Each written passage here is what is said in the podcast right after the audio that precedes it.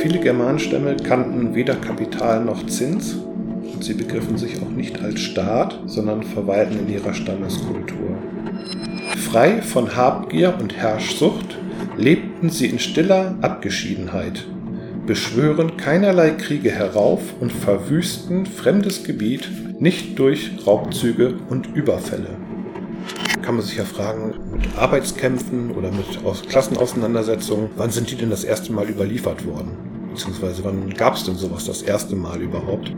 Es wurde statt einer feudalen Gesellschaft mit einem Herrschaftszentrum eine egalitäre Gesellschaft etabliert. Tag auch. Willkommen bei Über Tage, dem anarchistischen Podcast.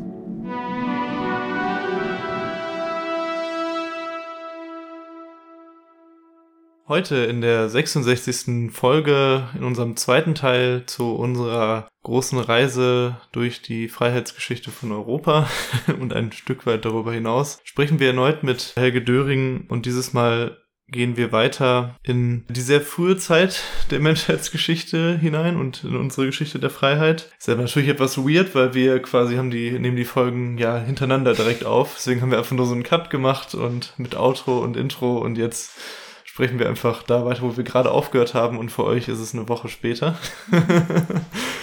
Ich glaube, vorstellen musst du dich nicht nochmal, wenn ihr euch nur an den zweiten Teil interessiert, hört ihr nochmal kurz in den Teil 1 in die Vorstellung von Helge rein und dann machen wir einfach direkt weiter, wo wir aufgehört haben gerade.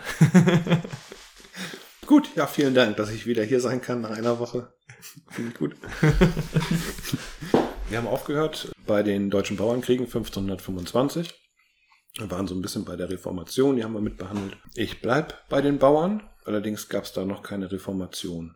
Aber es gab im Gebiet zwischen Bremen und Ostfriesland einen Fluss.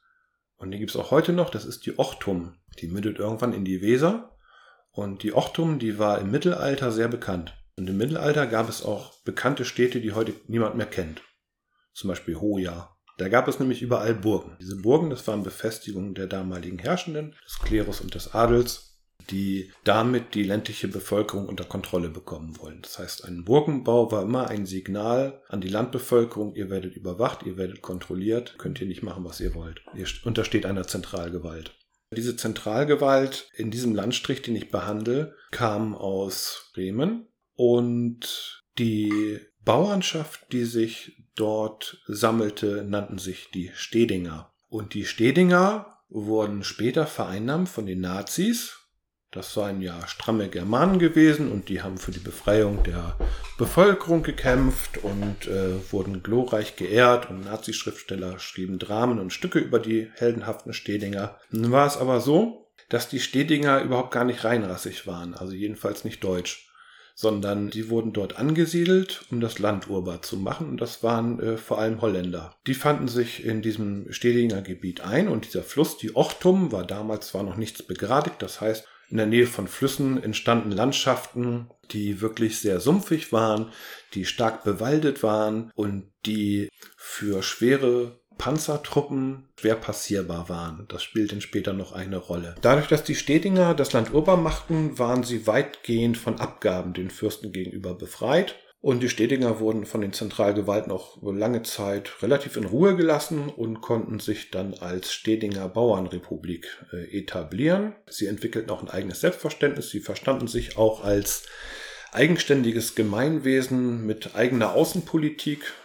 Gingen bestimmte Bündnisse ein, auch mit zentralen Mächten durchaus und versuchten immer die zentralen Mächte gegeneinander auszuspielen, auf dass sie, wie gesagt, wenn zwei sich streiten, freut sich immer der Dritte. Das waren in dem Fall dann oft die Stedinger. ähm, die gingen auch so weit, dass sie dem äh, damaligen Kaiser auch Leute zur Verfügung für, äh, stellten für Kreuzzüge. Ja, wir sehen schon, es war nicht immer alles fein. Also der Vortrag heißt Europareise durch die Freiheit und ich versuche immer, das, den emanzipatorischen Gehalt irgendwo noch rauszuziehen. und, aber je weiter wir in die Vergangenheit kommen, desto schwieriger wird das. Und zwar einmal, weil sich die Moralvorstellungen etwas geändert haben. Zum Zweiten, weil gar nicht mehr so viel überliefert ist, je weiter wir in die Vergangenheit tauchen. Irgendwann ist das Ganze nur noch eine Angelegenheit von Archäologen. Dann gibt es auch gar keine oder wenige äh, Schriftstücke, die uns darüber Auskunft liefern. Spannend ist, dass sich eben die Stedinger ähnlich auch wie die Friesen oder die Rüstringer Richtung äh, Nordsee relativ lange behaupten konnten und eine, ja, eine eigene Republik im Prinzip etablierten. Als das Land dann urbar war und als sich Fürsten, Kaiser und Papst weniger in der Wolle hatten, wurde das Gebiet dann auch interessanter zur Ausbeutung. Also sprich, es sollten dort Zustände geschaffen werden, wie sie woanders auch vorherrschten, also das Lehenswesen und die Abgaben und so weiter. Die Steniger beschlossen irgendwann, dass sie gar keine Abgaben mehr machen und dass sie stattdessen ihr Territorium zu einer Art Festung ausbauten. Die Festung sah, wie gesagt, nicht so aus, dass sie selber Burgen bauten, sondern dass sie geschickt die landschaftlichen Voraussetzungen nutzten, weil sie sehr, selber eher leicht bewaffnet waren, konnten sie sich sehr gut durch Sumpf und Moor bewegen im Gegensatz äh, zu Kreuzfahrerheeren oder auch zur Ritterschaft. Die Zentralgewalten versuchten dann auch seit den 1220er Jahren in das Stedigerngebiet einzudringen, wurden aber jedes Mal abgewehrt äh, militärisch. Sie versuchten auch über Stellen zu kommen, die allerdings von den Stedigern bewacht worden sind. Und die Stedinger mussten sehr, sehr wachsam sein. Die schwer bepanzerten Truppen äh, sind im Morast stecken geblieben, eingesunken, wurden vernichtend geschlagen. Schließlich wurde ein Kreuzzug gegen die Stedinger bewilligt. Also das soll was heißen. Also es war jetzt nicht so, dass die Kreuzzüge immer nur Richtung Jerusalem gingen, sondern die wurden auch innenpolitisch eingesetzt. Na krass. Äh, und so ein Kreuzfahrerheer, das ist dann ist kampferprobt, das hat wirklich modernste Waffen gehabt damals. Und das waren auch ein paar tausend Leute, die letztlich dem Stedinger Heer numerisch auch überlegen waren. Nun waren die Stedinger auch nicht gerade die, die, die zart beseitigsten. Das Hauptproblem des Kreuzfahrerheeres war tatsächlich die Ochtum, die zu überqueren. Heute sagt man, okay, wir machen so einen Brückenkopf, ist ja alles befestigt und dann Ne? Aber damals in Sumpf und Moor, wo man überhaupt nicht weiß, wo fließt die eigentlich genau, weil es überall Bachläufe gibt und alles ist äh, sumpfig und so weiter, da hatten sie enorme Probleme damit. Sie haben dann versucht, ein Boot anzusetzen, haben dann ein zweites Boot versucht dahinter zu setzen und so weiter. Naja, wenn sie von den Stedingern dabei erwischt worden sind, war es das mit dem Versuch der Übersetzung, aber irgendwann haben die Stedinger anscheinend nicht genug aufgepasst und es gelang dem Kreuzfahrer her, mehrere Boote pontonmäßig quasi über die Ochtum zu setzen, dann den, einen Brückenkopf auf Stedinger Seite zu etablieren, sich dort festzusetzen und die nachfolgenden Truppen über die Ochtum zu buxieren. Genau das hatte dann fatale Folgen für die Steninger, die dann in der letzten Schlacht, in der Schlacht von Alten-Esch, Alten-Esch ist ein kleines Dorf zwischen Lemwerder und Bremen-Woltmarshausen. Dort wurden sie dann vernichtend geschlagen. Da steht heute noch ein Denkmal für die Stedinger. Und es ist, also je weiter wir in die Vergangenheit kommen, desto mehr wird die Geschichte auch vom Feind geschrieben. Ne, von 1936 in der Spanischen Revolution hat jeder was dazu schreiben können und das können wir heute nachlesen. Bei den Bauernkriegen war es, wie gesagt, da können wir auch was bei Thomas Münzer nachlesen. Das müssen wir nicht alles über Luther nachlesen und haben dafür, dafür dann auch ein ausgewogenes Bild ungefähr von den Kämpfen. Bei den Stedingern wird es dann ganz schwierig, weil da hat niemand wirklich lesen und schreiben können und die Geschichte wurde dann eben von, von der Priesterschaft geschrieben.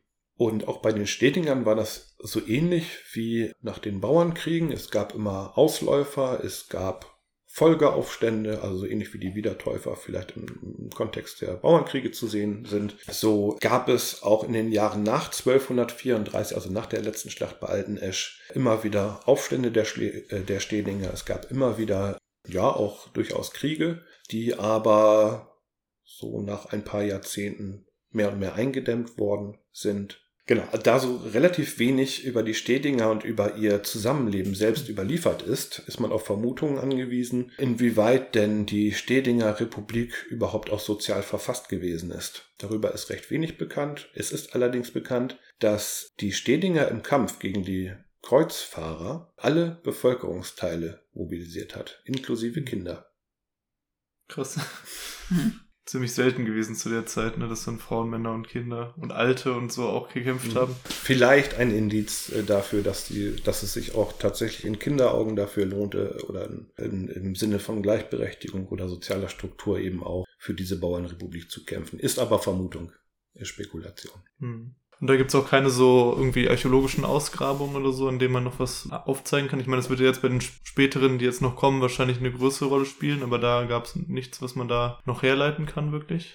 habe ich in der Sekundärliteratur so ja. nicht gefunden oder ist mir nicht mehr in Erinnerung. ist eine Weile her, ja. wo ich mich damit befasst habe. Aber das äh, wüsste ich sicherlich noch. Oder ich habe noch nicht die richtige Literatur noch nicht gefunden. Von den Stedingern, die wir im Mittelalter ansiedeln können, geht es jetzt in die Antike. Und zwar in die Jahre ungefähr 56 vor unserer Zeit bis 8 vor unserer Zeit. Nämlich hin zu den Germanen. Das ist jetzt der größte Zeitsprung, oder? Ich glaube, wir hatten davor auch einen großen Zeitsprung, aber das ist so der größte Sprung. Ja, es folgen noch größere Sprünge. Okay, aber, aber da würde mich einfach mal interessieren, weil vielleicht kann man ja an der Stelle auch das an irgendwas festmachen oder so eine Vermutung aufstellen, woran das dann lag, dass es dann ja für tausend Jahre, glaube ich, war jetzt der Sprung, ne? Grob. Oh, wirklich tausend Jahre. Ja, tatsächlich tausend Jahre im Prinzip jetzt in unserer Auflistung jetzt erstmal nichts vorkommt. ja, nein, es gab, es gab ja immer mhm. auch noch äh, sogenannte Ketzerbewegungen. Ne, es gab ja auch die Katharer zum Beispiel in Südfrankreich. Ich fühle jetzt hier jetzt, wenn ich jetzt alles aufwärts, so, Nein, viel, weiß, so viel weiß ich dann auch gar nicht. Nein, es gab immer sogenannte Ketzerbewegungen, die auch äh, sozial intendiert waren sicherlich und die dann niedergeschlagen worden sind. Das ist ja auch spannend. Das ist ja eigentlich so die große Zeit der Christianisierung von Europa. Also ausgehend dann von, es müsste ja dann so ums dritte Jahrhundert nach Christus sein, wo dann eben über verschiedene Bewegungen und Konversionen von verschiedenen Königen dann eben nach und nach Europa vom Süden Richtung Norden und äh, dann im Osten von den Kiewer Rus dann christianisiert wurde. Ja, und in dem Sinne gab es natürlich auch immer wieder Konflikte. Ja, deswegen. Mhm. Aber da ist sicherlich viel in den Kriegen verloren gegangen von dem, was es da für kleine Zwischentöne von ja, sozialeren Revolutionen gab. Welche waren es denn? Ich glaube, das waren die Katarer und ich glaube, es gab auch Taboriten. Also da fragt mich jetzt nicht so weiter, da habe ich mir nie speziell was zu angelesen. Aber genau, also in diesen Widersprüchen von Christianisierung treten auch immer soziale äh, Bewegungen auf. Ja. Ich wollte es nur mal ansprechen. Ich meine, tausend Jahre ist schon eine Stange Zeit. Für 1000 Jahre gibt es wahrscheinlich eine geringere Quellenlage als äh, für einen modernen Krieg. Ja, ja, klar. Na klar. Ja, wir sind nun mal in der Verlegenheit, dass wir so ein bisschen überspringen, denn, ne? also die Germanen, die Germanen, ja, die Germanen, die gab es denn so nicht. Es gab in der Geschichte immer große Machtzentren, die nur sich selbst gesehen haben und alles, was drumherum waren, das waren denn die anderen. Barbaren. Die Barbaren, ne, zum Beispiel. und das war für die Römer, also Barbaren waren das, glaube ich, bei den Griechen und bei den Römern waren das dann eben die Germanen. Und die siedelten nördlich und östlich vom Rhein in Nachbarschaft zum Römischen Reich. Es gibt zu den Germanen neben der Archäologie nur zwei oder drei Geschichtsschreiber, der darüber Auskunft geben. Der eine ist Julius Caesar, der andere ist ein Mann namens Tacitus. Und Tacitus war zu dieser Zeit, der ist etwas später aufgeschrieben, 100, 200 Jahre später, aber äh, Tacitus war der römische Geschichtsschreiber seiner Zeit. Und der war so bedeutend, dass auch die römische Herrschaft auf Tacitus angewiesen war, hatte aber das Pech, dass er oppositionell eingestellt war.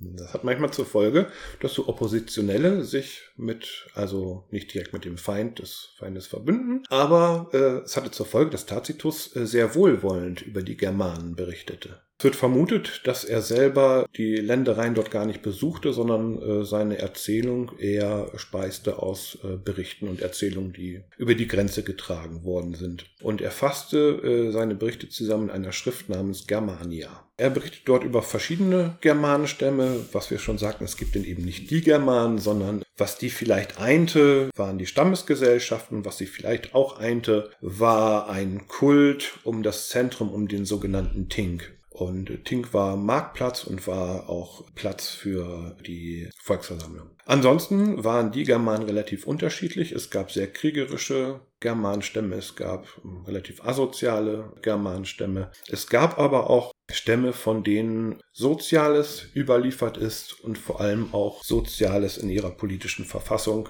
die bisweilen direkt demokratisch genannt werden kann und in Teilen auch föderalistisch. Das waren vor allem Germanenstänger der Söben, der Schauken und der Tenkterer. Für sie war das Tink eine Volksversammlung, an der alle Männer in direktdemokratischer Art und Weise über die Belange der Gemeinde abstimmen konnten. Das betraf die Ökonomie, das betraf Entscheidungen über äh, Krieg und Frieden, das betraf alle gesellschaftlichen Belange, die für das Überleben des Stammes wertvoll und sinnvoll waren. Auf dem Tink wurde auch die Justiz gewählt, die Richter wurden gewählt. Wurden nicht eingesetzt von oben, sondern sie wurden durch die Männer, Frauen waren damals nicht stimmberechtigt, gewählt. Viele Germanstämme kannten weder Kapital noch Zins und sie begriffen sich auch nicht als Staat, sondern verweilten in ihrer Stammeskultur. Tacitus berichtet beispielsweise über den Germanenstamm der Chauken, Zitat, frei von Habgier und Herrschsucht lebten sie in stiller Abgeschiedenheit, beschwören keinerlei Kriege herauf und verwüsten fremdes Gebiet nicht durch Raubzüge und Überfälle. Das ist der vornehmste Beweis ihrer Kraft und Stärke, dass sie ihre Überlegenheit nicht Gewalttaten verdanken. Trotzdem haben alle die Waffen griffbereit liegen, und wenn es die Lage erfordert, steht ein gewaltiges Heeresaufgebot von Kriegern und Pferden bereit, und ihr Ruf ist nicht weniger geachtet, wenn sie Frieden halten. Es geht doch das Gerücht um, dass einigen Germanenstämmen Abwehrwaffen fremd waren. Die haben halt nach vorne und angegriffen. Aber vielleicht waren das auch die asozialen Germanenstämme, ich weiß es nicht. Das hört sich jetzt vielleicht erstmal so banal an, so, okay, sie, sie waren halt friedliebend und haben ihren Lebensunterhalt nicht durch Plünderung verdient irgendwie. Viele Leute haben ja, wenn man jetzt darüber redet, so ein Bild von einfach nur diesen Wilden, die halt die ganze Zeit nur rum vergewaltigt und gebrandschatzt haben. Wenn man sich aber dann jetzt natürlich rum anguckt, dann waren im Prinzip ja auf der Ebene von der kriegischen Auseinandersetzung die die asozialsten und äh, menschenverachtesten, die man sich halt vorstellen kann zu dem Zeitpunkt. Dann ist das natürlich schon auch einfach ein erstmal cooles oder herausstechendes Merkmal, dass es so ein friedliebendes Volk war, was halt sich wirklich darauf fokussiert hat, einfach nur zu leben. Ja, auf jeden Fall.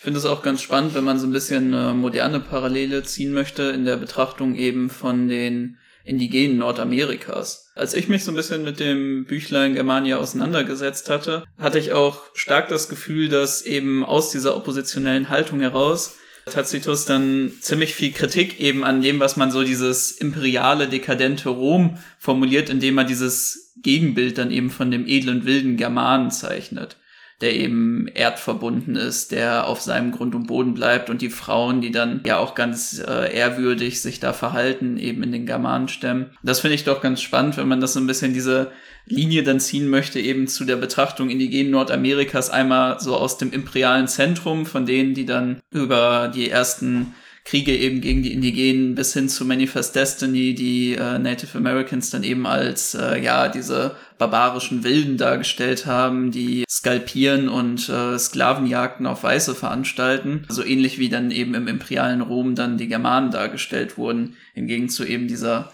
Gegendarstellung. Wobei natürlich dann da auch, du hast es gerade so ein bisschen mit dem friedliebenden Volk angesprochen und du hast es ja auch so ein bisschen gesagt, dass es nicht größtenteils war, dann sowohl diese Idealisierung kommen kann, wie es dann auch bei den mhm. Indigenen war. Das ist irgendwie diese einheitliche Kultur und da gibt es dann keine Widersprüche zwischen den unterschiedlichen Stämmen. Das ist natürlich vielfältiger, aber trotzdem ziemlich spannend, sich dann auch mal mit diesem ganz lokalen Phänomen hier auseinanderzusetzen, entgegen auch zu dem, wie wir es häufig dann gelehrt werden, eben in der Geschichte mit vor allem diesen römischen Quellen was wir für die Revolution schon angesprochen haben, auch innerhalb einer revolutionären Bewegung gibt es immer verschiedene Strömungen und Ansichten, bestimmte Fraktionen, die sich herausbilden. So gibt es natürlich auch in bestimmten Gebieten. Also der Nachbar vom Nachbar muss ja nicht sein Freund sein oder zusammenhalten. Die können sich auch die Köpfe einhauen. Mhm. Das weiß man nicht. Und, ne?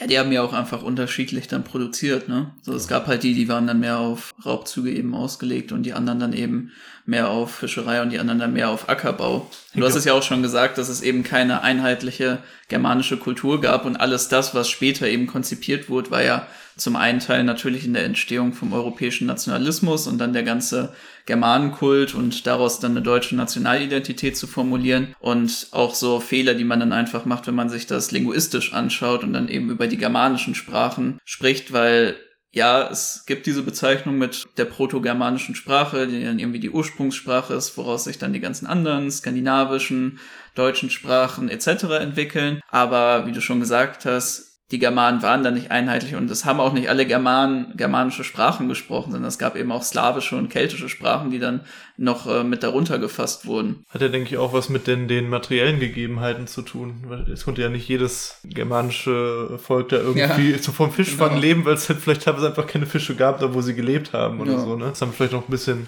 noch nicht erwähnt, dass die materiellen Gegebenheiten haben wir ja damals wie heute, spielen ja eine, eine, grundlegende Rolle. Vielleicht wurde auch teilweise aus Notwendigkeit geplündert oder so. Wenn es vielleicht zum Beispiel gerade eine Dürreperiode gab oder solche Geschichten. Ich weiß nicht, ob das, das ist jetzt eher so eine Mutmaßung von mir ins Blaue hinein. Ob geht, das auch eine Rolle geht ins, sehr ins Detail, ne? ja. da muss man schon sehr, sehr gründlich studieren. ja, aber ich meine, im Endeffekt hast du natürlich recht, dass Geografie und die Bedingungen zur Produktion, die man dann eben auf dem Grund und Boden vorfindet, natürlich dann auch beeinflussen, wie man produziert und wie man dann auch sein Gesellschaftswesen konzipiert. Ja.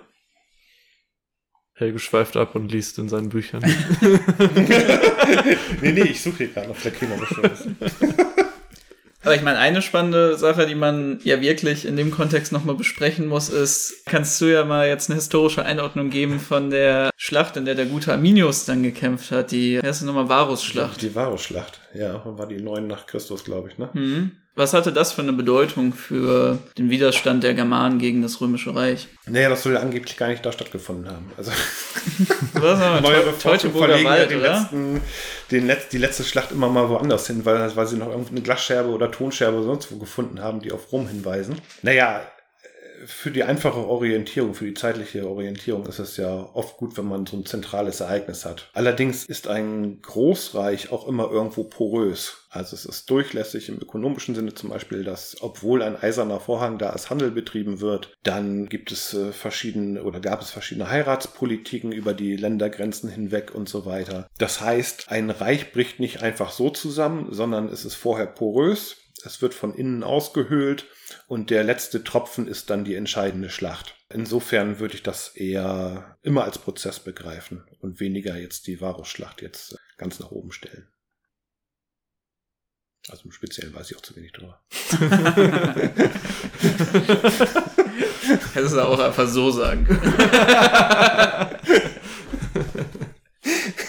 Wir hatten ja gerade das äh, germanische Gebiet ein bisschen erkundigt. Jetzt springen wir einmal rüber über den Rhein, gehen nach Italien und zwar in die Jahre 73 bis 71 vor unserer Zeit. Das ist jetzt vielleicht noch ein Kapitel, was gut bekannt sein könnte, weil man den zentralen Namen später nochmal gehört hat oder den schönen Film gesehen hat mit Kirk Douglas. Ende der 50er Jahre, wo er den Spartacus spielte. Und Spartacus war eine Person, die später von kommunistischen Bewegungen für Namensgebung gut gebraucht werden konnte. Das römische Reich befand sich zu dieser Zeit nicht auf dem Höhepunkt seiner Macht, aber es war deutlich ausgedehnt, es hatte eine moderne Armee es erstreckte seinen Einzugsbereich äh, im Mittelmeerraum und verlegte irgendwann äh, so viele Truppen in die besetzten Gebiete, dass innenpolitisch diese Armeen nicht mehr zur Stabilisierung beitragen konnten. Teile des Römischen Reichs waren aufgrund der Staatsmacht dekadent geworden. Sie vergnügten sich mit Spielen, mit, äh, mit dem Kolosseum, mit, mit Gladiatorenkämpfen es gab vor Spartacus immer schon vereinzelt äh, Sklavenaufstände, vor allem in Sizilien. Nur kam es im Jahre 73 vor unserer Zeit unter Führung des Gladiatoren Spartacus zum sogenannten Spartacus-Aufstand muss sich das so vorstellen, diese Form von Sklaven waren die Elitekämpfer. Es waren Kämpfer, die geschult waren in den Kämpfen um Leben und Tod und zwar nicht an der Front, sondern im Nahkampf. Es war im Prinzip eine Art Infanterie, die daran gewohnt war, Auge in Auge zu siegen und Waffen zu erobern. Wenn diese Elite es schafft, auszubrechen aus ihrer Knechtschaft lokal, davonzieht und weitere Elitekämpfer befreit aus den Gefängnissen, und aus dem Joch entsteht allmählich eine große Sklavenarmee. Diese Sklavenarmee wird, wenn sie weitere Regionen erobert, begleitet von unterdrückter einheimischer Bevölkerung. Das heißt, sie stellt irgendwann eine Mischarmee dar, die auch verschiedene Interessen entwickelt. Aber geeint durch eine charismatische Persönlichkeit wie Spartacus schlagkräftig bleibt. Sie ist irgendwann so schlagkräftig, dass das römische Reich Legionen von den Außengrenzen abzieht, um gegen das Spartakusheer zu kämpfen. Diese Legionen wurden nach und nach niedergeschlagen, wohlgemerkt moderne Armeen. Die äh, Spartakus-Leute bedienten sich auch der List und der Tücke, ähnlich wie die Machnur-Armee später in den frühen 1920er Jahren, um auch gegen besser ausgerüstete Legionen die Oberhand zu behalten und schließlich auch deren Waffen zu erbeuten. Das heißt, also militärisch qualitativ nimmt die Spartakus-Bewegung Fahrt auf. Sie zieht durch halb Italien. Sie entwickelt verschiedene Interessen. Sie spaltet sich aufgrund verschiedener Interessen. Es gibt auch neben der Spartakus-Bewegung gleichzeitig andere Sklavenaufstände. Alle anderen Sklavenherren außer Spartacus waren bestrebt, neue Führung herauszubilden, neue Herrschaft herauszubilden, und die Sklavenführer wollten sich benehmen wie die römischen Kaiser. Spartacus nicht. Spartacus sorgte dafür, dass in seinem Sklavenheer eine Gleichverteilung stattfand, dass alle Kämpfenden gleich waren. Plünderungen waren verboten. Er achtete besonders darauf, dass äh, sein Sklavenzug einen extremen sozialen Charakter aufwies und war darauf ausgerichtet, auch weitere Gebiete von Sklaven zu befreien. Es muss, es ist alles nicht so weit überliefert, extreme Meinungsverschiedenheiten gegeben haben, weshalb der Zug dieses Spartakus-Heeres, das mittlerweile auf viele äh, Zehntausend Leute angewachsen war, quer durch Italien so einen Zickzackkurs gegangen ist. Das heißt, es schien Entscheidungen gegeben zu haben, die dann wieder revidiert wurden. Dann wurde die Richtung gewechselt. Es muss auch zur Entscheidung gekommen sein, schließlich, ob Rom eingenommen wird. Also das Sklavenheer unter Spartacus war so stark, sie hätten Rom erobern können. Daran sind sich auch Althistoriker einig. Sie sind Rom umgangen. Einige wollten über die Alpen, dann sind sie wieder zurückgegangen. Von Spartacus selber ist überliefert, äh, dass er letztendlich an die Adria wollte, an die Küste, dort Piraten anheuern wollte, die seine Truppen nach Sizilien bringen, um dort wieder die Aufstände zu entfachen. Andere aus dem Spartakusheer wollten einfach nur nach Hause, Richtung Griechenland. Der Spartakusheer konnte immer wieder römische Legionen abwehren und auch vernichtend schlagen. An einer Stelle kam es dann aber dazu, dass unter, der, unter der Führung von Crassus das Spartakusheer geschlagen werden konnte nämlich in dem Moment, wo sie übersetzen wollten mit Hilfe der Piraten und die Piraten kamen nicht. Entweder es war ihnen egal, sie sind vorher schon bezahlt worden, also für das Übersetzen der Leute, oder sie sind halt bestochen worden von Crassus. Beides ist möglich, es ist nicht überliefert. Und letztendlich befanden sich dort die Spartak, äh, Spartakus-Kämpfer an einer ungelegenen Stelle, wurden denn letztlich geschlagen. Um das nochmal zu betonen, also äh, Spartacus war derjenige Sklavenaufstand, beziehungsweise die Gruppe oder die charismatische Persönlichkeit, die keine neue Herrschaft errichten wollte, sondern eine neue, unfreie Gesellschaft mit umfassenden sozialen Reformen. Insofern ist Spartacus sowohl von den Ideen als auch von seiner Schlagkraft und die seiner Menschen vorbildhaft für künftige soziale Bewegungen beziehungsweise für soziale Revolutionen und hat an dieser Aktualität nichts eingebüßt, außer über 2000 Jahre vielleicht und geänderten Bedingungen. Finde ich auf jeden Fall krass, dass es diesen Moment gab, wo sie hätten Rom einnehmen können. Das hat ja wohl die Geschichte halt mega, mega verrückt verändert einfach.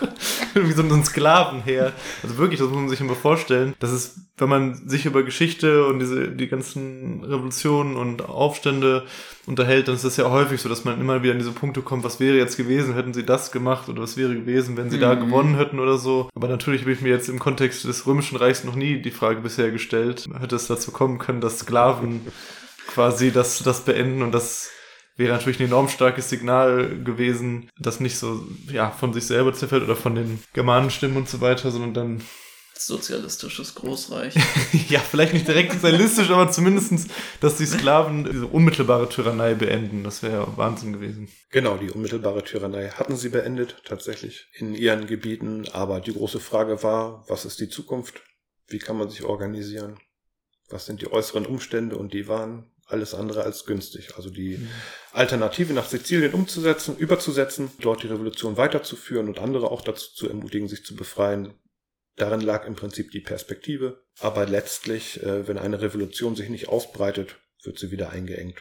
Mhm. Das ist so der Mechanismus der Geschichte. Das war ja, glaube ich, tatsächlich auch ein Problem von den meisten dieser Sklavenrevolten, die eben in der Antike passiert sind, dass es nie wirklich eine neue Entstehung von einer neuen Gesellschaft und eine andere Produktionsform gab, weil die meisten von den Sklavenaufständen eben entweder niedergeschlagen wurden oder dann weitergezogen sind und auf dieses Weiterziehen auch angewiesen waren, um die Versorgung bereitzustellen. Und vielleicht muss man auch nochmal an dem Punkt ja sagen, dass wir uns jetzt ja auch in einer anderen Produktionsform befinden. Wir haben ja eigentlich beim Kapitalismus gestartet, sind dann eben über den Feudalismus und jetzt sind wir ja wirklich in so einer richtigen Sklavenhaltergesellschaft gewesen, die eben darauf angewiesen war, nicht die Produktivkräfte dann darüber zu haben, dass man eben Leute gebunden an einen Adligen in einem Landstrich hat, über den er dann eben Verfügung hat, sondern dass Sklaven über Expansionsfeldzüge eingenommen wurden oder eben in schon unterjochten Gebieten dann anderen Herren zugeführt wurden, die diese dann eben erwerben konnten und damit dann ihre Felder bestellt haben oder produziert haben. Und wenn ich jetzt daran denke, dass hier im Ruhrgebiet während der Hochzeit von der Arbeiterinnenbewegung schon echt schwierig für die anarchosyndikalistischen Gewerkschaften war, hier die äh, Zechen zu sozialisieren, weil oft ja der bürokratische Apparat dann nicht mitgemacht hat, also die, die Beamten nicht mitgemacht. Dann ist natürlich jetzt, wenn man sich dann jetzt komplett in diese Zeit versetzt mit einer, dass das Sklaven jetzt eine neue Gesellschaft er errichten sollen unter auch dann ganz vielen schwierigen materiellen Bedingungen und so weiter, das ist halt nochmal eine ganz andere Ebene, ne? Ich finde das auch wirklich wichtig im Kontext vom Römischen Reich, wenn wir jetzt, ich weiß gar nicht, ob da noch andere Punkte weiter jetzt kommen, wo wir darüber reden, aber auch nochmal tiefer auf diesen Punkt einzugehen. Du hast am Anfang gesagt, das Römische Reich war eben porös und es war bei Weitem nicht so einheitlich, wie es dargestellt wird. Und das möchte ich echt nochmal betonen, von dem, wie ich mich auch damit auseinandergesetzt habe, dass man sch schnell feststellt, dass diese ganzen Mythen, die uns heute über eben die ganzen Errungenschaften des Römischen Reiches erzählt, werden wirklich nicht für dieses Reich so im Ganzen gegolten haben, sondern dass das immer dieser ich möchte es jetzt nicht bürgerliche Stand nennen, aber dieser ähm, römische Bürgerstand, den es gab, halt einen unfassbar kleinen Teil der römischen Republik ausgemacht haben, wenn es wirklich darum ging, dass sie diese ganzen Rechte wahrnehmen konnten, die immer damit in Verbindung gesetzt wurden. Weil Rom über eben die italienische Halbinsel sowieso hinaus, aber eigentlich schon über die Stadtgrenzen von Rom hinaus, war immer mehr einfach nur noch ein Großreich, was eben ihm unterworfene Gebiete verwaltet hat, da Sklaven abgenommen hat, Ressourcen geplündert hat. Gutes Beispiel auch immer Kroatien und die Adriaküste, warum die jetzt so waldarm ist, eben für den Bau von römischen Kriegsschiffen ganz häufig diese Gebiete dann einfach weiterhin unter lokaler Herrschaft bestanden und einfach nur brutal unterjocht wurden. Dieses römische Reich nie dieses Staatswesen auf die Gebiete außerhalb großartig ausweiten konnte. Auch diese ganzen rechtlichen Errungenschaften, wenn man sich das anguckt, das hat ja dann auch irgendwie mit dieser Entwicklung von den Gerichten zu absoluten Absurditäten geführt, dass dann einfach nur Du hast gerade die dekadenten Bonzen von Rom angesprochen, die sich dann gegenseitig die ganze Zeit verklagt haben und es dann äh, Versuche gab, sich gegenseitig in der Anzahl der Flötenspieler auf den Beerdigungen zu überbieten und deswegen Regelungen eingeführt werden mussten, dass nur so und so viele Flötenspieler in einem äh, Trauerzug dann spielen durften. Und ähm, das ist wirklich, ich finde das wirklich wichtig, diesem Bild, was wir irgendwie haben als Rom von äh, nach dem antiken Griechenland, der eben der ersten Zivilisation, der ersten zivilisierten Nation, wirklich mal was entgegenzusetzen, weil das ist echt nicht unsere Geschichte und sich darauf darauf positiv zu beziehen, finde ich doch mehr als fraglich. Ja, es tun ja viele wegen des römischen Rechts. Das ja. wird ja immer so als Vorbild, als Vater des heutigen Rechts bezeichnet und so weiter. Aber Recht ist halt immer Gewaltherrschaft, solange es ja. von einer zentralisierten Institution ausgeht. Es gibt sehr schöne, sehr schönes Drama von Friedrich Dürrenmatt, Romulus der Große. Romulus war der letzte römische Kaiser. 476 wurde er dann von Odo Aker, von dem Germanenkönig, dann besiegt. das beginnt so, dass der römische Kaiser gar keinen Bock hat auf sein römisches Reich, sondern der züchtet Hühner und zählt, zählt die Eier. dann kommt Odo Aker an und dann spannt sich halt ein Gespräch und dann wird das Ganze ein bisschen philosophisch und ist total humoristisch aufgeladen und symbolisiert so ein bisschen die Dekadenz. Also, ne? Römisches Reich, äh, wenn man das so als grobes fassen will. Nein, das ist alles immer viel äh, diffiziler und muss da ganz viele Abstufungen machen. Nebenbei, also meine Bildung, die ich über Spartacus bekommen habe, war nicht über diesen einen Film, sondern ich habe diese grauenvolle Trash-Serie gesehen, was so wirklich das trashige Game of Thrones eigentlich war. Aber ähm, ich weiß noch, als Jugendlicher habe ich das geliebt, obwohl es echt, glaube ich, schrecklich wäre, wenn ich es heute nochmal angucken würde. du scheinst sie zu kennen ahne es nur. Aber meine Fantasie ist sehr weitläufig. nein, nein, da bin ich froh, dass ich diesen Kirk Douglas geguckt habe, weil da waren die Fronten immer so schön klar. Der hatte auch blitzeweiße Zähne. Also der war ja damals schon Mitte 40 bestimmt. Also nicht, dass man da noch fit bleiben, nicht mehr fit bleiben könnte oder so, aber der hat ja wirklich, das war ja ein, ein Mann und ein Kraftpaket, nicht? Und dann der Stahl und die Eisen und die Gefolgschaft und Hurra und wir machen sie nieder. Das war alles noch sehr einfach, fand ich. Also es war noch nicht so gimmickmäßig und so. ja, genau, also Rom war eine Imperialmacht und äh, vor Rom war das das antike Griechenland. Und da gibt es eben auch nicht die Griechen, sondern ich spreche mal von den Griechen, sagen wir mal so vom Jahre 510 bis 404 vor unserer Zeit. Nämlich vom Athen in klassischer Zeit. Griechenland wurde im 6. Jahrhundert vor unserer Zeit von Tyrannen regiert. Also das ist einfach nur der antike Ausdruck für Diktatoren. Es wurden auch schon viele Kriege geführt, vor allem gegen das Perserreich oder auch mal umgekehrt. Es wurden in der Landwirtschaft ja nicht nur die Menschen ausgebeutet, sondern es wurden in den Kriegen auch die Soldaten verheizt, die davon eigentlich gar nichts hatten. Wie wir bei Spartacus ja schon angeführt hatten, waren die Kampfesweisen damals sehr archaisch. Da gab es ja fast nur Infanterie, vielleicht ein bisschen, ein bisschen Marine und äh, Reiter gab es schon so ein bisschen. Und in Indien, in fernen Indien, gab es Kampfelefanten. Aber eigentlich äh, musste ein Mann seine Waffe führen können. In Griechenland taten das äh, die Soldaten vor allem auf den Schiffen, weil das antike Griechenland war immer eine Seemacht. Diese Schiffe und die Soldaten, die zogen irgendwann von Sieg zu Sieg und besiegten auch die Perser. Also das persische Reich war damals eine, eine riesige Weltmacht und Athen war eigentlich unterlegen. Aber in zwei zentralen Schlachten wurde das Perserreich dann besiegt.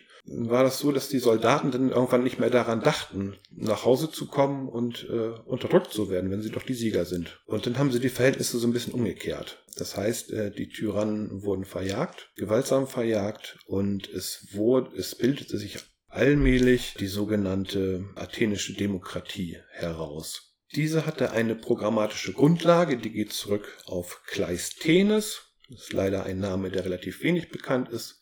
Wenn ihr mal griechisch essen geht, dann steht da Poseidon als Titel oder Perikles oder so, ne, oder Kreta. Und ich habe noch kein griechisches Lokal entdeckt, was Kleisthenes heißt. Aber der hat eine äh, Reform veranlasst, äh, die die einzelnen Distrikte auf der Peloponnes vereinte und demokratisch reformierte. Das bedeutete, dass in Volksversammlungen die Entschlüsse gefasst wurden und nicht mehr von einer oberen oder zentralen Instanz. An Volksversammlungen konnten zunächst waffentragende Männer teilnehmen. Diese Volksversammlungen regelten alle gesellschaftlichen Belange und sind somit den Tings der Germanen ähnlich.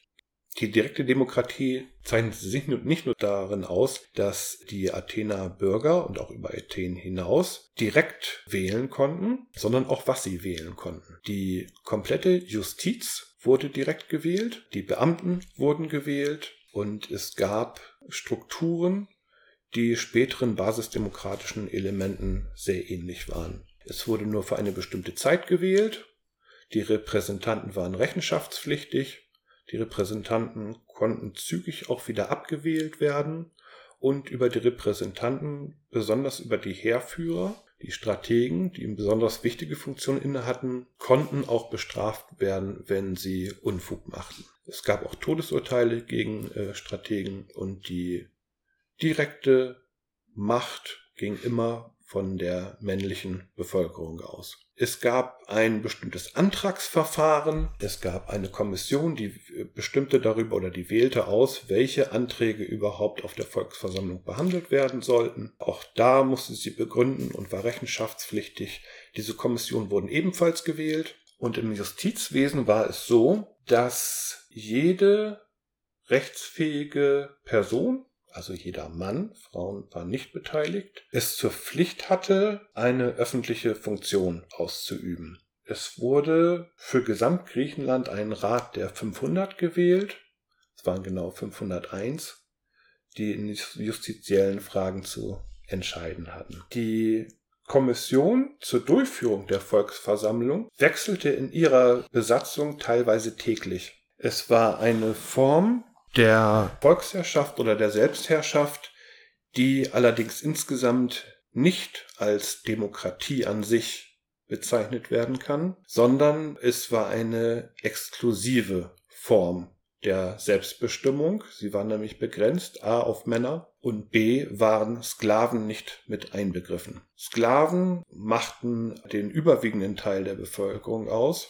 so dass von der Gesamtbevölkerung etwa nur ein Zehntel an der direkten Demokratie oder an der Form teilhaben konnte. Es ist also eher von einer Oligarchie zu sprechen. Allerdings sind diese demokratischen oder direktdemokratischen Strukturen äußerst interessant und für heute in Teilen vorbildlich und eben klassisch. Im Zuge dieser Demokratisierungsprozesse bildete sich auch ein reichhaltiges philosophisches und kulturelles Gemeinwesen heraus, worauf ich jetzt im Einzelnen wenig eingehen kann, aber ein Beispiel möchte ich gerne möchte ich gerne andeuten, nämlich in diesen Volksversammlungen, wo die waffentragenden Männer stimmberechtigt waren, gab es häufiger mal die Stimmung, äh, dass auch weiterhin Kriege geführt werden sollten und wir müssen uns immer vor Augen halten, dieses in Anführungszeichen demokratische Athen war auch eine imperiale Macht. Sie haben Sklavenwirtschaft betrieben, sie haben andere Länder überfallen und sie waren kriegerisch. Kriegerisch waren sie auch gegenüber einem bestimmten Staat, nämlich gegenüber Sparta.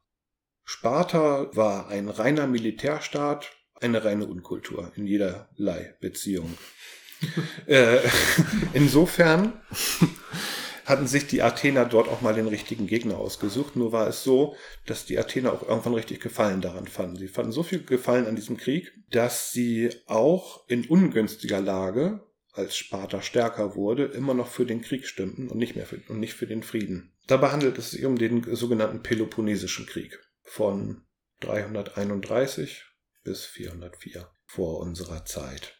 Dieser Krieg, dieser Peloponnesische Krieg, war der größte Krieg in der äh, griechischen Antike. Er durchlief mehrere Phasen, mehrere Perioden und stets stimmten die Athener in ihrer Vollversammlung darüber ab, ob der Krieg weitergeführt werden soll oder nicht. Es gab in dieser Zeit auch bestimmte Lobbygruppen, bestimmte Demagogen, daher kommt das Demagogos. Einer davon war Perikles, die gemäß ihrer eigenen Interessen versuchten, auf die Bevölkerung Einfluss zu nehmen. Das Interessante dabei war, dass sie bei all diesen demagogischen Maßnahmen die elementaren Rechte der Selbstbestimmung und der direkten Demokratie nicht beschnitten. Also der Athener Bürger fürchtete nichts mehr als einen neuen Tyrann. Ja, nun war es so, dass die Athener fortwährend weiterhin immer für den Krieg gegen Sparta stimmten. Das hatte natürlich auch Auswirkungen auf die Binnenstrukturen, auf die Binnenwirtschaft es gibt einen Komödiendichter aus der Zeit namens Aristophanes, der einige Stücke geschrieben hat, die bis heute aktuell sind. Das ist sicherlich fiktiv von ihm, aber es deutet an, dass es eben auch zu Kontroversen mit den Frauen gekommen ist, die nämlich keine Lust mehr hatten unbedingt auf diese kriegerischen Auseinandersetzungen und auf das ganze Elend, was es nach sich zieht. Und der Aristophanes beschreibt in ein bis zwei Komödien die Fiktion eines Sexualitäts- bzw. Gebärstreiks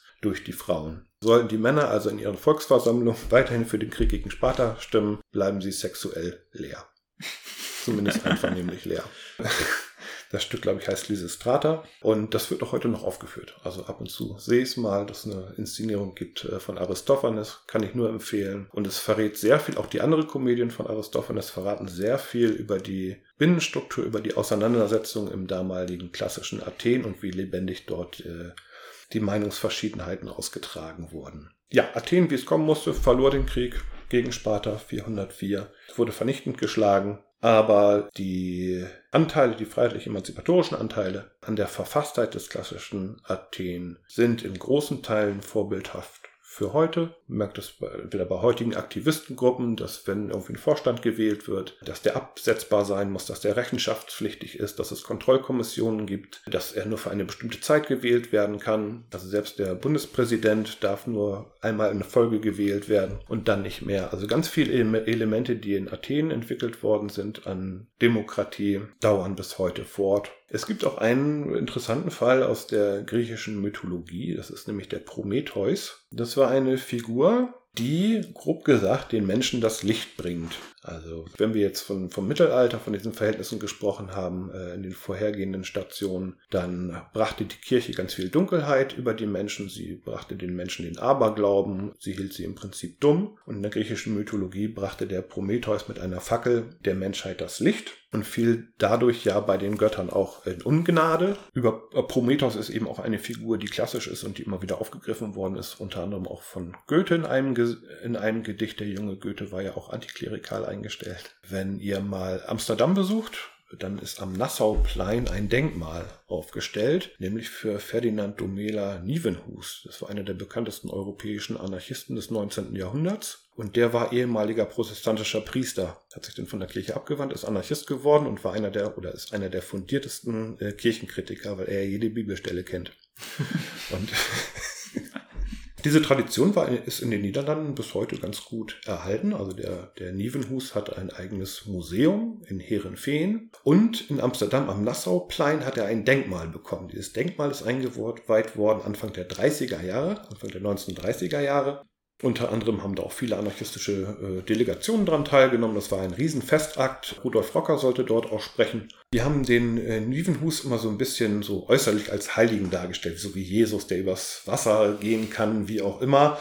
Und auf dem Denkmal, da steht er dann allerdings äh, in Gestalt und so mit, mit erhobener Faust. Also steht auch auf einem Sockel, der Nievenhus. Und der Sockel, der ist von unten betrachtet fast so hoch wie der Nievenhus selbst. Und auf dem Sockel ist Prometheus abgebildet mit Fackeln.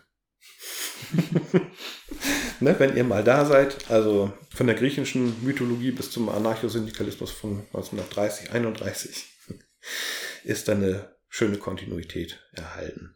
Auf jeden Fall spannend, weil ich sehe das alles immer in der Betrachtung der griechischen bzw. athenischen Demokratie so ein bisschen zwiespältig. Auf der einen Seite total spannend, sich halt mit der Methodik wie das jetzt aufgebaut und wie das funktioniert hat und wie das bis heute nachwirkt, auseinanderzusetzen. Aber gleichzeitig auch immer, wenn wir uns jetzt so ein bisschen die Rezeption heute angucken, ja auch immer so das Vorbild für eben die bürgerlichen, die kapitalistischen, jetzt bestehenden Republiken. Wenn man sich dann die Realität anschaut, du hast es ja am Anfang auch ein bisschen mit einer Oligarchie beschrieben, dann kann man ja auch so ein bisschen sehen, dass es ein Versuch war, eben die damals bestehende Sklavenhaltergesellschaft einfach anders zu organisieren und eben diese Konflikte, die sich ja durch die athenische Geschichte ziehen zwischen den unterschiedlichen Herrscherclans, in einer produktiven Art und Weise auch über ein anderes Herrschaftssystem zu regulieren. Dass man eben sagt, die unterschiedlichen Fraktionen, die da ja doch sehr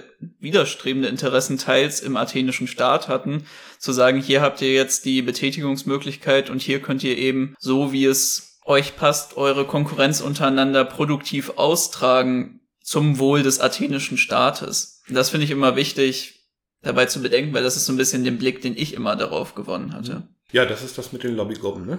Das, was, was ich. Ja, den unterschiedlichen Kapitalfraktionen würde ich dann eher aus einer heutigen Sicht sagen. ja. Ich finde es auch irgendwie so verrückt, ne, wenn man sich das dann ausmalt, dass so viele so krasse Herrschaftssystematiken dann erhalten wurden, wie die Sklavenhaltergesellschaft, dass einfach ja dann auch Leute, die, die wirklich hochwertige philosophische Diskussionen und Gedanken äh, sich gemacht haben, dann parallel dazu eben wahrscheinlich sich haben von Sklaven bedienen lassen und, und auf und auf dem Rücken von von diesen das eben umgesetzt haben und jetzt nicht nur, also und das sehr zentral, ich meine. Klar ist jetzt auch in unseren heutigen Handys seltene Erden von Sklaven, äh, das von Sklaven geschürft worden drin, aber es ist ja nochmal was anderes, als wenn ich halt mit Sklaven zusammenlebe, die halt, keine Ahnung, mir den Hof machen oder so. Also das ist schon äh, abgefahren, irgendwie einfach die Vorstellung erstmal überhaupt. Ja, auf jeden Fall. Das Aber ich meine, zusammenzubringen. Es ist halt die Wirtschaftsform, ne? Ja. So, so wird halt produziert und ich glaube, deswegen war es auch so schwer, sich das da anders vorzustellen, weil eben auch das war, worauf eben der Wohlstand Athens und der Wohlstand der einzelnen Herrscherclans dann basiert. Aber ich gebe dir auf jeden Fall recht, auf der einen Seite eben diese Freiheit und die Demokratie für diese paar wenigen zu denken, aber gleichzeitig eben dieses Elend und die Entrechtung der vielen anderen. Aber vielleicht kann man da ja auch dann wirklich eine gute Parallele zu den ganzen anderen Herrschaftssystemen heute und in der Geschichte ziehen. Also teilweise hat die Bevölkerung auch selber gearbeitet, also vor allem in der, in der Landwirtschaft. Das ist daran zu erkennen, dass sie für ihre Pflicht an den äh, Gremien teilzunehmen, das war teilweise verpflichtend, bekamen sie auch Entschädigung, Aufwandsentschädigung, damit sie eben dort frei teilnehmen können, ohne Einbußen. Ist ja auch noch insofern spannend, dass es ja, glaube ich, so von dieser Konstellation her und auch wie lange das dann angedauert hat, ja auch sehr einmalig ist, ne? Also diese, diese Kombination dann auch von diesen eigentlich sehr, vor allen Dingen für die Zeit, man muss das ja auch wirklich in den zeitlichen Kontext setzen, zu diesem sehr, sehr, sehr frühen Zeitpunkt der Menschheitsgeschichte, diesen fortschrittlichen Elementen und gleichzeitig diesen super reaktionären Elementen, das ist auch, denke ich, das macht's ja auch, und das macht ja auch aus, dass es so kontrovers auch bis heute diskutiert wird, denke ich, ne? Ja, also bisher sehen wir, dass erst mit der Pariser Kommune auch Frauen stimmberechtigt waren, Ja. mitentscheiden konnten. Und das muss man wirklich einfach, klar, es ist auch irgendwo ein, immer, immer dieses Standardargument, ja, ne, man muss das immer in den Kontext der Zeit einbetten, aber es ist ja einfach so. Ja, noch eine Anekdote, die ich immer zur griechischen Demokratie ganz spannend fand, war nämlich aus Platons Politeia, wo Platon ja anhand von eben dem, was Sokrates so gesagt hat, eine andere Gesellschaftsform konzipiert, nämlich diese Republik, die dann von einem Philosophenkönig regiert wird. Darin findet sich dann auch eben eine starke Kritik von den anderen Herrschaftsformen, also der Tyrannis, der Oligarchie und eben auch der Demokratie. Denn auch wenn man sicherlich häufig das alles irgendwie zusammendenkt und in einen Topf wirft, war es ja so, dass auch viele Philosophen damals große Feinde der Demokratie waren, unter anderem eben auch Sokrates und Platon. Ein Aspekt, den man, glaube ich, sehr selten mit der Demokratie in Athen zusammendenkt, der aber in dem Text dann auch darin vorkommt, ist nämlich die Tierbefreiung. Also scheinbar waren die athenischen Demokraten Antispezizist in, in der besten Manier. Es äh, ist nämlich so, dass äh, in einem Zwiegespräch von Sokrates, und ich gehe mal davon aus, dass es dann Glaukon war, Sokrates davon erzählt, wie er auf einer Straße in Richtung Athen unterwegs war, im demokratischen Athen. Und dort hat es sich dann wohl so zugetragen, dass er dann ja auf dieser Straße einem Esel entgegenläuft, so wie man es ganz klassisch kennt. Zwei Alpha-Tiere laufen sich auf der Straße entgegen, der Esel und Sokrates laufen aufeinander zu. Beide gehen sich nicht aus dem Weg und auf einmal der Esel steht vor ihm und Sokrates muss auf den Wegesrand ausweichen, weil der Esel einfach stur geradeaus weiterläuft. Daraus erzählt er dann, dass der Esel wohl im demokratischen Athen sozialisiert wurde, deswegen keinen Respekt vor den Menschen hat und das charakterisiert dann für ihn eben den chaotischen Charakter der Demokratie, in dem jeder denkt, er wäre der Herrscher über alle anderen und ähm, niemand mehr Respekt vor dem guten Philosophen hat. Ja, also das muss ich auch sagen. Also seit Sokrates äh, herrschte dort mit Platon und auch mit Aristoteles eine Philosophenaristokratie. Ich finde die, Vor die Vorsokratiker finde ich viel spannender als das, was nachher bei Platon und Aristoteles dort an Metaphysik fabriziert worden ist. Ein teilweise Kauderwelsch und äh, ja, Platon war natürlich glühender Staatsanhänger und Anhänger Spartas. Also Platon war Anhänger der, der wüstesten äh, Diktatur Spartas und auch äh, dem, was dort der Gesellschaft angetan worden ist, beziehungsweise was sich die Gesellschaft dort äh, sehr selber antat, die Militarisierung von Kindesbeinen und so weiter. Platon glühender äh, Verfechter davon. Wir springen jetzt ins Jahr 1159 vor unserer Zeit. Wenn wir von der Antike sprechen, sprechen wir meistens von Rom oder von Griechenland. Sind die bedeutendsten Städten. Was wir im Film meistens sehen, ist aber Ägypten. Und wir machen jetzt mal ein bisschen Ägypten. Und zwar kann man sich ja fragen, mit Arbeitskämpfen oder mit Aus Klassenauseinandersetzungen, wann sind die denn das erste Mal überliefert worden? Beziehungsweise wann gab es denn sowas das erste Mal überhaupt? Bisher ist der Forschungsstand so, die ersten überlieferten Streiks fanden tatsächlich in Ägypten statt, äh, zur Zeit von Ramses III., dem Pharao. Und zwar war das damals so üblich, dass sich die Herrscherpersönlichkeiten ja ihre eigenen Grabanlagen bauen ließen. Monumentale Bauwerke durch Sklaven. War es so, bei diesen äh, Streiks in Ägypten waren das keine Sklaven, sondern es waren Staatsbedienstete. Es waren Angestellte, die auch besondere Fertigkeiten aufwiesen. Also sie sollten nicht nur Steine schleppen, sondern die sollten auch Ornamente herstellen und sollten sich auch mit speziellen chemischen Zusammensetzungen und so weiter auseinander, äh, auskennen, dass das Ganze nicht nur pompös wird, sondern auch ein bisschen hübsch. Da Ramses, also da jeder Herrscher irgendwann auch stirbt, muss sich jeder Herrscher auch ein bisschen beeilen, dass das noch irgendwann fertig wird. Nein, der Streik, der wurde auch aus einer Not herausgeboren, nämlich den Staatsbeamten wurde versprochen, ihr bekommt ausreichend Getreide, ihr bekommt ausreichend zu essen, und ihr könnt auch eure Familien damit ernähren, blieb aber irgendwann aus. Entweder ist das Wirtschaftskrisen geschuldet oder aber was auch spekuliert wird, ist, dass sich ein paar Beamte daran bereichert haben. Sprich, das gelangt in andere Kanäle, langte schließlich nicht bei den Arbeitern an und die beschlossen dann auch, also nicht nur zu streiken, sondern auch Sit-ins abzuhalten, Protestkundgebungen zu machen und darauf hinzuweisen, dass sie dann halt nicht weiterarbeiten, solange sie ja unterversorgt sind und nicht entlohnt werden. Das hat dann tatsächlich auch funktioniert. Also sie wurden dann wieder versorgt.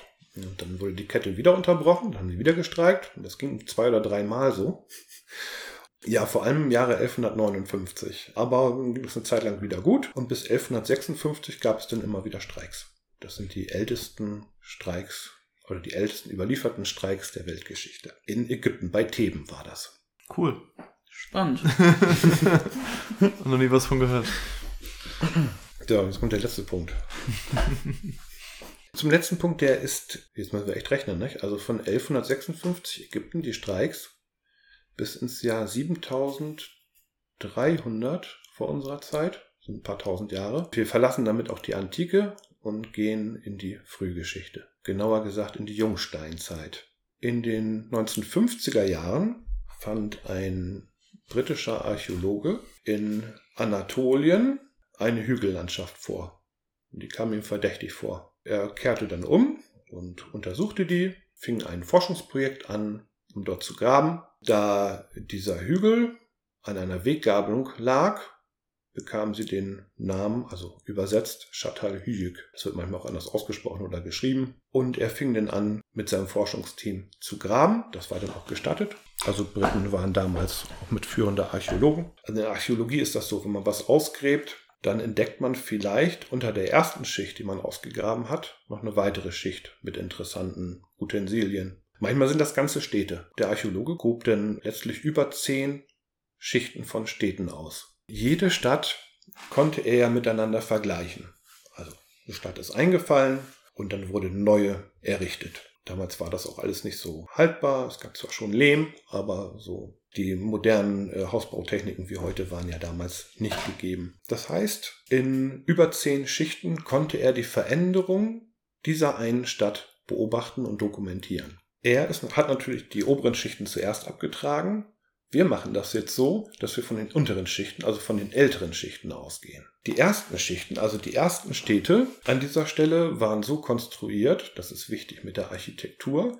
Es gibt jetzt keine schriftlichen Überlieferungen mehr, gar nichts. Also jetzt sind wir völlig auf die Archäologen angewiesen, dass die Stadtstruktur gleiche Häuser, gleiche Wohnhäuser vorsah und entweder an einem zentralen Punkt oder leicht außerhalb ein ganz großes Gebäude vorsah. Soweit so klar hat man hier heute in jedem Dorf. Ne? Es gibt die Kirche als Herrschaftssymbol und darum die einfachen Leute, die auch irgendwo leben müssen. Dann wurde die zweite Schicht ausgegraben, die dritte Schicht. Und jede Schicht äh, bedeutete ja so ungefähr äh, ein paar hundert Jahre Existenz. Dann kam sie an eine Schicht, wo diese Architektur, diese Struktur auf einmal ganz anders war. Es gab noch diese kleinen Häuser und dieses ganz große Haus, dieses Gebäude, das ist verschwunden. Also es gab nur diese kleinen Häuser und die waren alle ungefähr gleich. Mit modernerer Technik konnte man dann auch anhand von äh, Überresten, Abfall und so weiter genau erforschen, wie haben die Menschen gelebt, was haben sie gegessen, was haben sie gebaut, welche Werkzeuge haben sie benutzt und so weiter. Und sie haben dann festgestellt,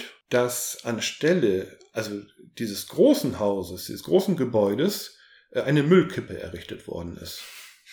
Und sie fanden Brandspuren. Selbst konservativere Historiker oder Archäologen können nicht um die Tatsache herum festzustellen, es hat dort eine recht schnelle äh, soziale Revolution stattgefunden. Es wurde statt einer feudalen Gesellschaft mit einem Herrschaftszentrum eine egalitäre Gesellschaft etabliert. Diese Gesellschaft blieb dann sehr lange bestehen, nämlich mindestens von 7300 vor Christus, vor unserer Zeit meine ich natürlich, bis 6100. Also eine, darauf komme ich noch, freie, selbstverwaltete, egalitäre, urkommunistische Gemeinde, die mindestens 1200 Jahre bestand. Es gab neben dieser Ortschaft Schattalhüg noch andere Ortschaften, die woanders entdeckt worden sind, wo ähnliches stattgefunden hat. Schattalhüg hatte zur Zeit der größten Bevölkerungsausdehnung etwa 10.000 Einwohner. Und die Häuser waren so angeordnet, dass es im Prinzip keine Straßen gab, sondern die Häuser wurden gebaut und es gab keine Türen, sondern es gab Leitern. Darüber konnte man auf die Dächer gelangen und über die Dächer, von den Dächern dann in die Wohnung. Die Bewohnerinnen und Bewohner von Châtelhüg haben alle Produktionen, alle Verteilungen und alle Versammlungen und alle Festlichkeiten auf diesen Dächern begangen. Das bot zum Beispiel Schutz vor wilden Tieren. Die kamen da nicht hoch. Das beinhaltete, dass die Bewohner ein sehr solidarisches Gemeinwesen entfalten mussten. Die mussten sich sehr gut kennen, die mussten sich sehr gut verstehen, so ähnlich wie in einer engen WG vielleicht. Wenn du dich mit jemandem nicht verträgst, dann klappt das nicht in engen Räumlichkeiten. Sie wirtschafteten gemeinsam, sie halfen sich untereinander aus. Habe ich jetzt die Architektur beleuchtet, so gibt es noch zwei weitere Faktoren. Das eine sind die Grabbeigaben. Es gab damals auch eine Art ja, Totenehrung. Die wurden aber relativ privat beerdigt und zwar in einer Extrakammer im Boden der jeweiligen Wohnhäuser. Also wie das hygienisch geschafft haben, weiß ich jetzt nicht mehr. Aber so wurde das gemacht. Also die Toten, die wurden beerdigt und ihnen wurden Grabbeigaben beigelegt. Das ist allerdings nicht so, wie wir das aus späteren Actionfilmen oder sonst was kennen oder von Inkas Mayas oder so, sondern sie wurden tatsächlich mit ihren Alltagsgegenständen bedacht. Also war jemand äh, gut in der Produktion. Von diesem und jenem wurden ihnen da die entsprechenden Handwerksutensilien beigelegt. War jemand irgendwie gut in Textilien, wurde das beigelegt. Hatte jemand irgendwie ein Hobby, wurde das beigelegt. Das war einfach menschlich und natürlich. Es gab da keine Zentralinstanz, die irgendwie moralisch gesagt hat, ihr müsst aber das und das, sondern es war zutiefst menschlich. Diese Grabbeigaben waren fast geschlechterlos. Also bei beerdigten Frauen konnte man zum Teil auch Jagdwaffen finden, Handwerkszeug. Bei Männern konnte man auch Art Schmuck finden. Es gab in diesen Gräbern anscheinend keine Geschlechter. Es gab auch fast keine geschlechtsspezifische Arbeitsteilung. Das hatten Forscher herausgefunden anhand der Knochen und anhand der Knochenabnutzung. Bestimmte Tätigkeiten verlangen, dass man kniet. Dass man stundenlang am Tag kniet. Das sein ganzes Leben lang entsprechende Abnutzung. Diese Abnutzung waren gleich verteilt unter den Geschlechtern. Es gab also offensichtlich keine bestimmten Tätigkeiten, auch nicht im Haushalt, die nur von Männern oder von Frauen ausgeführt wurden. Es gibt aus Châtelhuyuk auch Wandmalereien, die bezeugen das ganz ähnlich. Es gab äh, eine gewisse Tendenz, dass Männer mehr auf Jagd waren als Frauen. Aber es gibt auch Zeugnisse dafür, dass Frauen mit auf Jagd gegangen sind. Und zwar genauso wie die Männer. In Châtelhuyuk gab es Frieden. Es ist anhand von Architektur, anhand von Skeletten, anhand von damaligen Werkzeugen nicht festgestellt worden, dass Menschen gewaltsam zu Tode gekommen sind. Es ist nicht überliefert, dass Waffen hergestellt worden sind. Es ist nicht überliefert, dass sich verschiedene Städte gegenseitig bekämpften. Es ist vielmehr überliefert, dass sich die Menschen in Châtellerault gegenseitig halfen, in der Produktion, in der Verwaltung, bei der Jagd, im Haushalt. Diejenigen, die die Skelette untersuchten, stellten auch fest, dass bei einer erheblichen Einwohnerschaft die Knochen der Gliedmaßen stark verbogen waren, wie es unnatürlich ist. In Kombination mit anderen Feststellungen und Funden ergab sich, dass diese Verformung dieser Knochen daraus herrührten, dass sehr viel getanzt und gefeiert worden ist. Es müssen wahre Orgien stattgefunden haben. Die Menschen dort haben ihren eigenen Kult oder wie auch man, man das nennen möchte, gelebt, anscheinend sehr exzessiv und sie lebten tatsächlich in Frieden und Eintracht miteinander. Das sind Funde aus Anatolien und bezeichnenderweise sind die Archäologen, die das ausgegraben haben mit ihren Forschungsteams, von der türkischen Regierung doch ab und zu behindert worden darin, weil diese immer Angst hatten, dass ihre Vorfahren bzw. dass Autorität generell in Frage gestellt werden könne, weil es da mal eine andere Form von Zusammenleben gegeben hat, die mindestens über 1000 Jahre Bestand gehabt hat. Ja, ich kannte tatsächlich auch diese Ausgrabung schon und ich fand das halt auch mega faszinierend, als ich darauf gestoßen bin. Und für mich ist es halt tatsächlich einfach der Beweis, dass ein herrschaftsfreies Leben möglich ist. Weil selbst wenn man natürlich nicht alles weiß äh, und, und nicht alles komplett klar nachzeichnen kann, aber so wie, wie ich das in Erinnerung habe von der Beschäftigung der Archäologinnen da, die waren halt auch selber einfach, haben immer gesucht nach verschiedenen Merkmalen, was sie halt sonst so kennen aus Ausgrabungen, haben immer gesucht nach verschiedenen ja, Herrschaftssymbolen letztendlich, was man halt eben so kennt und waren halt einfach nur verwirrt darüber, dass sie das nicht gefunden haben und haben halt auch, glaube ich, ziemlich lange gebraucht, um das dann halt zu akzeptieren, so. Mhm das spricht einfach alles dafür, dass das halt wirklich dann auch der Beweis ist und das finde ich halt einfach großartig, dass es diese Überlieferung gibt, dass es also einfach zeigt, okay, Menschen haben halt vor so vielen Jahrtausenden in einem Kommunismus letztendlich gelebt, in der wirklich einer großen Anzahl von Menschen. 10.000 Menschen war zu der Zeit ja eine wahnsinnige Größeneinheit. Ich glaube, Das war ja, ich weiß nicht, ob es einmalig ist, aber es ist auf jeden Fall auch in der Hinsicht was sehr Besonderes, dass es überhaupt diese großen, also eine richtige Kleinstadt ja letztendlich gab. Ja, und äh, das ist doch einfach eine richtig schöne Sache auch für uns. Ja, und ich finde das auch wirklich gut, damit jetzt zu enden und hier den Schlussstrich zu ziehen, weil ich finde, das zeigt uns auch einfach nochmal, dass es eben nicht nur unsere Geschichte ist, in diesem Herrschaftssystem zu leben, sondern dass es eher umgekehrt ist, dass diese Herrschaftssysteme sich erst entwickeln mussten und eigentlich das, was mal unser Ursprung war, uns nehmen mussten, sich darauf gesetzt haben. All das, was gut war und was eigentlich von uns geschaffen wurde, in einem solidarischen Miteinander uns genommen werden musste und sich über diese ganzen Jahrtausende erst verfestigen, muss, verfestigen musste, um an diesem heutigen Punkt so anzukommen. Da ist es doch wirklich gut, mal einfach so einen langen Blick auch zurückzuwagen, um zu sehen, dass auch das, was uns eigentlich am Anfang da gegeben war, was wir selber geschaffen haben, nämlich dieses freie und solidarische Miteinander, trotzdem sich noch überlebt hat und sich auch durch die europäische, die ja wie wenige andere Geschichten so sehr von Herrschaft, Expansion und Imperialismus geprägt war, sich eigentlich von Anfang bis Ende immer noch durchgezogen hat und ja auch mit dem, was wir heute erleben, in Rojava, aber auch mit dem, was wir hier lokal erleben, was im Endeffekt auch wir drei hier gerade versuchen zu machen, sich trotzdem noch in unserer DNA eigentlich erhalten hat und sich bis heute durchzieht. Und auch, dass es eben selbst in den dunkelsten Zeiten der Geschichte, äh, selbst wenn mal ein paar hundert Jahre oder tausend Jahre von Überlieferung dann auch fehlen, aber selbst in diesen Zeiten wird es eben auch Widerstand gegeben haben, wird es also auch Menschen versucht haben, die aus diesen herrschaftsförmigen Systemen, die ihnen aufgezwungen wurden, versucht haben auszubrechen. Und das ist doch auch schön, dass man, ohne das jetzt komplett zu ideologisieren, was dann auch so lange vorher gewesen ist, trotzdem, dass man so eine Kontinuität auch hat, in die man sich da auch stellen kann. Da danken wir dir auf jeden Fall sehr für den Überblick, den du uns heute gegeben hast und auch nochmal großen Respekt an dich und die gesamte Syndikalismusforschung für eure sehr, sehr wichtige Arbeit, die ja uns eben auch ein Stück von unserer Geschichte zurückgibt. Und äh, ja, wenn wir sie eben nicht schreiben, unsere eigene Geschichte, dann schreibt sie halt niemand für uns. Und deswegen ist das ganz wichtige Arbeit. Danke euch. Glück auf. ja, danke. Glück auf. Glück auf.